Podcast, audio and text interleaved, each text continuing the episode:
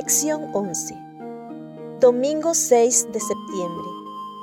Jesús, la base de nuestro testimonio. Como cristianos, todos tenemos una historia personal que contar, una historia sobre cómo Jesús cambió nuestra vida y lo que ha hecho por nosotros. Lee Efesios capítulo 2, versículos 1 al 10. Y Él os dio vida a vosotros, cuando estabais muertos en vuestros delitos y pecados, en los cuales anduvisteis en otro tiempo, siguiendo la corriente de este mundo, conforme al príncipe de la potestad del aire, el espíritu que ahora opera en los hijos de desobediencia, entre los cuales también todos nosotros vivimos en otro tiempo, en los deseos de nuestra carne, haciendo la voluntad de la carne y de los pensamientos, y éramos por naturaleza hijos de ira, lo mismo que los demás. Pero Dios, que es rico en misericordia, por su gran amor con que nos amó, aun estando nosotros muertos en pecados, nos dio vida juntamente con Cristo. Por gracia sois salvos. Y juntamente con Él nos resucitó, y asimismo nos hizo sentar en los lugares celestiales con Cristo Jesús para mostrar en los siglos venideros las abundantes riquezas de su gracia en su bondad para con nosotros en Cristo Jesús. Porque por gracia sois salvos por medio de la fe, y esto no de vosotros, pues es don de Dios, no por obras, para que nadie se gloríe. Porque somos hechura suya, creados en Cristo Jesús para buenas obras, las cuales Dios preparó de antemano para que anduviésemos en ellas. Analiza las siguientes preguntas. ¿Cómo éramos antes de conocer a Cristo?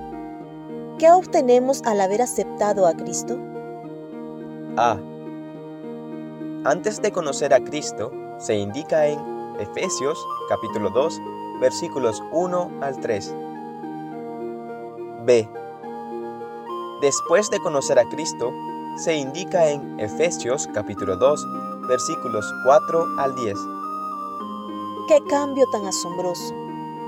Antes de conocer a Cristo, estábamos muertos en delitos y pecados, siguiendo la corriente de este mundo, haciendo la voluntad de la carne, y éramos por naturaleza hijos de ira.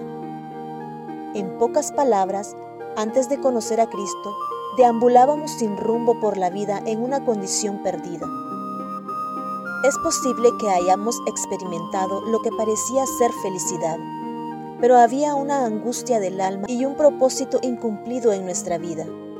Acudir a Cristo y experimentar su amor marcó toda la diferencia. Ahora en Cristo estamos verdaderamente vivos.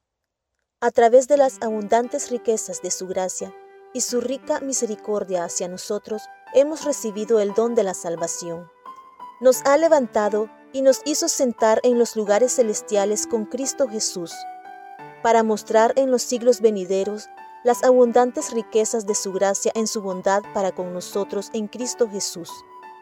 En Cristo, la vida ha adquirido un nuevo significado y tiene un nuevo propósito. Como Juan declara, en Él estaba la vida y la vida era la luz de los hombres. Juan capítulo 1 versículo 4. Lee Efesios capítulo 2, versículo 10.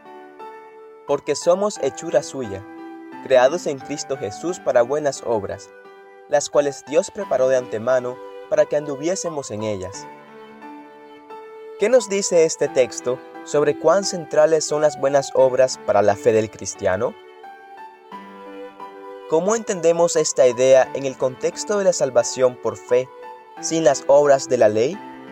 Romanos capítulo 3, versículo 28. Pregunta. ¿Cómo ha cambiado tu vida gracias a Cristo? Un cambio que podría ayudar a alguien a conocer a Jesús.